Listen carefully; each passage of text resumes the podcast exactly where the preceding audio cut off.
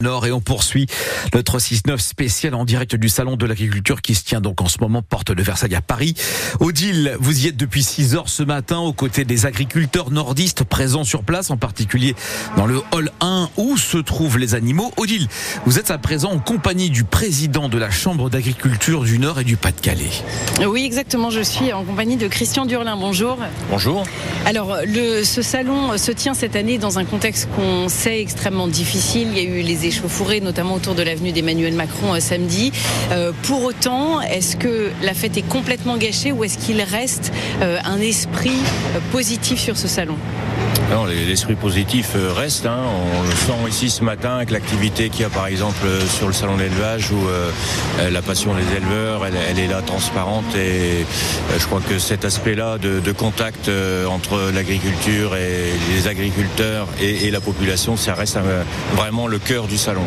Pour autant, quand on discute avec les agriculteurs, clairement, les revendications sont au cœur des, discussions. Il y a eu un certain nombre d'annonces de fait. Aujourd'hui, euh, c'est le Premier ministre qui doit être sur le, sur le salon. Qu'attendent les agriculteurs aujourd'hui? Alors, euh, quand les mouvements ont démarré il y a déjà quelques mois, hein, puisque déjà au mois de novembre il y a eu des actions, ça a repris en, janvier février. Euh, ce qui s'est passé, c'est qu'il y avait quand même beaucoup de problèmes qui, euh, transparaissaient un peu partout sur tous les territoires, ce qui fait que il y a eu une demande sur 120 points différents qui sont montés tellement la pression était forte sur un tas de sujets, hein, économiques, réglementaires, européens, etc. Et, et donc il y a une partie de ces points aujourd'hui qui ont été réglés, mais il en reste quand même encore euh, un certain nombre sur les sujets européens et sur les sujets réglementaires où c'est quand même long à, décoincer les choses. On voit bien que euh, l'approche n'a pas encore euh, vraiment changé sur les questions réglementaires par exemple. Ah, vous, parlez justement de ces questions réglementaires. Elles sont, je crois, particulièrement importantes pour les agriculteurs du Nord-Pas-de-Calais qui ont quand même quelques spécificités par rapport à, à, toutes les attentes, la liste des points qui ont été évoqués. Évidemment que nos régions sont très différentes, leur agriculture est très différente. Euh, quels sont vraiment les points sur lesquels les agriculteurs du Nord et du Pas-de-Calais euh, sont très vigilants? Je crois qu'il y a cette complexité administrative. Oui, on a deux, trois sujets euh, assez particuliers.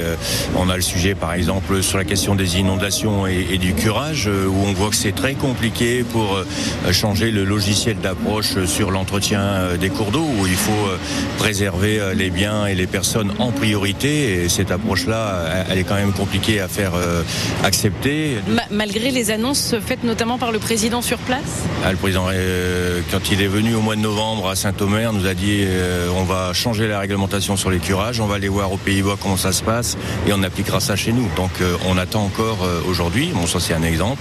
On a un autre exemple réglementaire qui touche beaucoup les, enfin par exemple le littoral, c'est sur la compensation environnementale puisqu'on a des projets économiques importants et c'est tant mieux pour le développement économique de la région.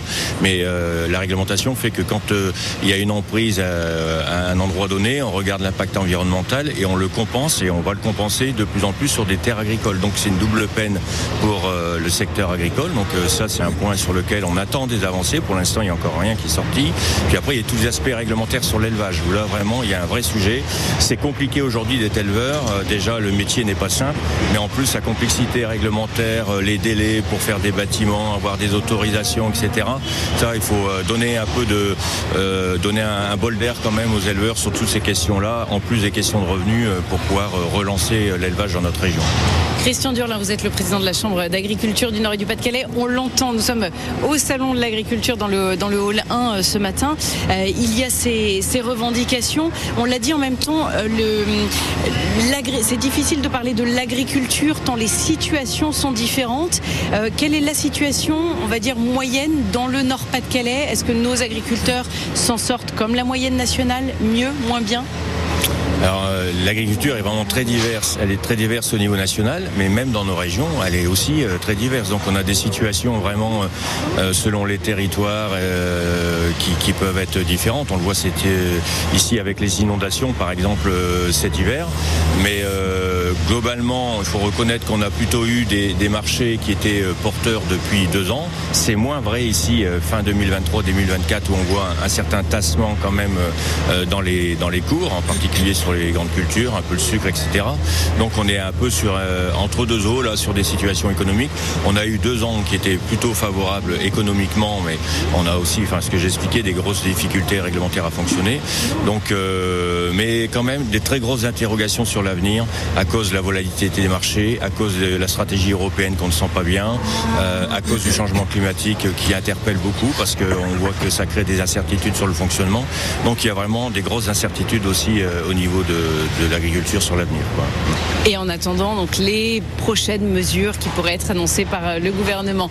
Merci beaucoup Christian Durlin d'avoir été notre invité ce matin sur France Bleu en direct donc du hall 1 du salon de l'agriculture Pascal. Merci Odile Snella. On vous retrouve tout à l'heure toujours en direct de la porte de Versailles à Paris où nous sommes installés ce matin.